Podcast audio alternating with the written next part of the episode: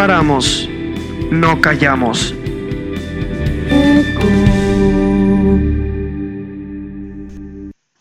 Bendiciones Eco Escuchas y bienvenidos de nuevo a este espacio donde como iglesia, Centro del Avance y Oración de Castillo del Rey, tendremos la oportunidad de alimentarnos de la palabra de Dios. He titulado esta palabra Imposible callar, aún en medio de la tormenta. Bueno, meditando en la palabra de Dios, pensaba en las preocupaciones, las cosas que nos turban, las situaciones que generan intranquilidad, las noticias que nos quitan la paz, los comentarios de personas negativas, nuestros propios pensamientos que nos pueden engañar. Todo esto nos lleva a niveles de estrés que se pueden manifestar física, emocional o hasta espiritualmente. Sí, a veces tratamos de minimizar los problemas ignorándolos, sin embargo, esa no es la manera correcta de tratar los problemas. Sabemos que hoy y desde siempre el enemigo ha intentado destruir a la familia, enfocándose en los matrimonios o en lo individual en los hijos, enfocándose en quitarte la certeza de que tienes una identidad que ahora Dios Padre te ha dado a través de su Hijo Jesucristo, y lo cual lo revela el Espíritu Santo. No nos damos cuenta, pero el enemigo nos ha ido atacando constantemente y sutilmente disfrazado de oveja, pero es un león rugiente que anda tratando de robar, matar y destruir. A veces pensamos que va a presentarse de una manera monstruosa, pero usa disfraces que te hará lucir su propuesta sumamente atractiva, lo cual te dará mentiras que te sabrán la verdad. Pero recuerden quién es el único que es verdad, nuestro Señor Jesucristo. Él dijo, yo soy el camino, la verdad y la vida. Pero veamos que incluso a nuestro Señor el enemigo lo tentó. Sin embargo, esto fue permitido por el Espíritu Santo para preparar a nuestro Señor. Demostrar que cuando nos entregamos en espíritu a Dios, nada nos podrá separar de Él. En Mateo 4, del 1 al 11, dice lo siguiente. Entonces Jesús fue llevado por el Espíritu al desierto para ser tentado por el diablo. Y después de haber ayunado 40 días y 40 noches, tuvo hambre. Y vino a él el tentador y le dijo, si eres hijo de Dios, di que estas piedras se conviertan en pan. El Señor respondió y dijo, escrito está, no solo de pan vivirá el hombre, sino de toda palabra que sale de la boca de Dios. Entonces el diablo le llevó a la santa ciudad y le puso sobre el pináculo del templo. Y le dijo, si eres hijo de Dios, échate abajo, porque escrito está, a sus ángeles mandará acerca de ti, y con sus manos te sostendrán, para que no tropieces con tu pie en piedra. Jesús le dijo, escrito está también, no tentarás al Señor tu Dios. Otra vez le llevó el diablo a un monte muy alto y le mostró todos los reinos del mundo y la gloria de ellos. Y le dijo, todo esto te daré si postrado me, adorares. Entonces Jesús le dijo, vete Satanás, porque escrito está, al Señor tu Dios adorarás y a Él solo servirás. El diablo entonces le dejó y he aquí vinieron ángeles y le servían.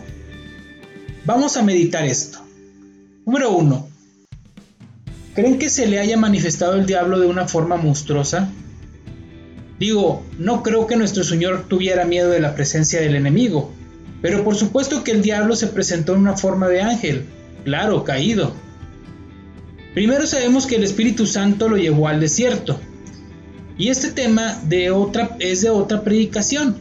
Sin embargo, déjenme decirle que a veces vamos al desierto que representa la ausencia de Dios por nuestra propia voluntad, por creernos autosuficientes y en otras ocasiones, cuando somos totalmente dependientes de Dios, el Espíritu Santo nos llevará al desierto para prepararnos para las verdaderas pruebas.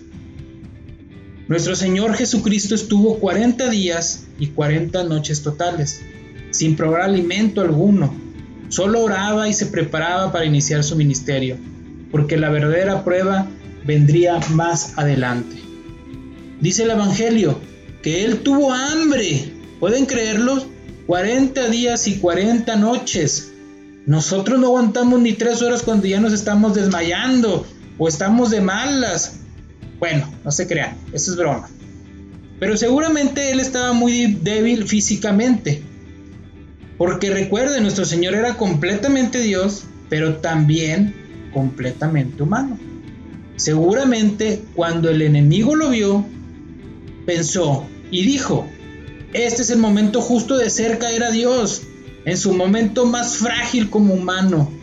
Y le dijo, si eres hijo de Dios, di entonces que estas piedras se conviertan en pan. Impresionante. La astucia del enemigo primero lo reta diciéndole, si eres hijo de Dios, o sea, lo estaba tratando de hacer dudar y que negara que fuera el hijo de Dios. Aguas seco escuchas, porque así será con nosotros también el enemigo. Te hará sentir que no eres hijo de Dios. Después lo reta a nuestro Señor diciendo, pues si tienes el poder, convierte estas piedras en pan. Haz magia. Impresionante, ¿no? Porque Él contesta, no solo de pan vivirá el hombre, sino de toda palabra que sale de Dios. ¿Se están dando cuenta? El Señor Jesucristo no iba a complacer al diablo cayendo en su trampa. Su primer milagro no fue convertir el agua en vino. Y más adelante en Mateo 15:34, con tan solo tres panes, perdón, siete panes y algunos pececillos, alimenta a cuatro mil. ¿No creen que podría haber convertido esas piedras en pan? claro que sí. Después el Evangelio menciona que el diablo lo llevó a la santa ciudad y lo puso en lo alto del pináculo del templo. Y le dijo, lánzate, acabo dice la palabra, que él enviará sus ángeles.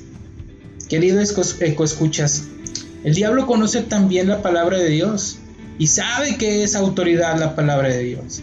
Y con la misma palabra trató de engañar a nuestro Señor. Nuestro Señor más adelante dice en Mateo 24 que habrá falsos profetas, falsos maestros, falsos mesías. Así que queridos hermanos, tengamos cuidado, el enemigo sabe la palabra. Pero nuestro Señor Jesucristo le dice, escrito está también, no tentarás a tu Señor Dios. Nuestro Señor demostró que nuestro escudo es también la palabra, que cuando la estudiamos y meditamos y nos preparamos en ella tendremos armas para defendernos del enemigo. En Josué 1.8, Dios le dice a Josué, Nunca se apartará de tu boca este libro de la ley, sino que de día y de noche meditarás en él, para que guardes y hagas conforme a todo lo que en él está escrito, porque entonces harás prosperar tu camino y todo te saldrá bien. Es una promesa. Ahora, el obedecer nosotros al diablo, a pesar de que el Espíritu Santo te esté diciendo no lo hagas, es demostrar que no confiamos y no conocemos a nuestro Señor Dios, porque Él es un Dios que cumple promesas de misericordia, de fidelidad, y si tú quieres tentar a Dios para ver cumplir sus promesas, entonces estás usando mala fe. Es como, por ejemplo, en estos momentos estamos viviendo en la actualidad una dificultad que no nos había tocado en generaciones verla. Pero algunos piensan, vámonos a Europa, está baratísimo los vuelos, seguramente es bendición de Dios y Él quiere que viajemos y conozcamos. Pues no, nuestro Señor también es un Dios que tiene tiempos para gozarse y tiempos para guardarse. De nuevo el diablo lo llevó a nuestro Señor Jesucristo a un monte muy alto le mostró todos los reinos del mundo y la gloria de todos ellos y serían que serían de él y si se postrara y lo adorare. Sin embargo, nuestro Señor, de nuevo con todo el conocimiento de la palabra, pues Él mismo es la palabra, el verbo, le dice escrito, está que solo a tu Señor Dios adorarás y a Él solo servirás. Bueno, con eso le dio un gancho al hígado y no cauta al diablo del primer round, porque luego les diré dónde fue el knockout definitivo. Entonces, los ángeles reconocieron a Cristo y lo sirvieron. Así dice la palabra. Vinieron ángeles y le sirvieron. Queridos ecoescuchas, es evidente que aún en la debilidad física que nuestro Señor estaba pasando, Él no fue derrotado, pues estaba lleno del Espíritu Santo y sobre todo de la palabra. Y déjenme decirles que Él fue el unigénito de Dios, pero también el primogénito de sus hijos, y nos preparó casa y mesa para sentarnos junto a Él como sus hermanos y como hijos del Dios Altísimo. Por eso amigos, yo los invito a tres cosas.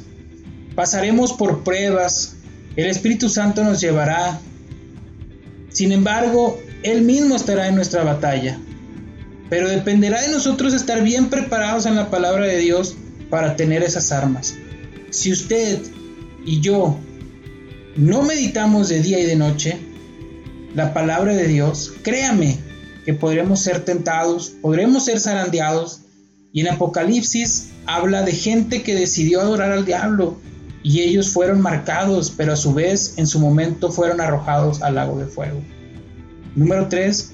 Pero si usted habita debajo de la sombra del Altísimo, debajo del abrigo del Todopoderoso, y su alimento es la palabra de, y de día y de noche, aun cualquier rumor de guerra, aun cualquier crisis económica, aun cualquier peste, Nada nos separará del amor de Dios y de la victoria en Cristo Jesús. Yo lo invito a que medite el Salmo 91. Y bueno, pues gracias por escucharme y bendiciones. Hasta la próxima. Escuchas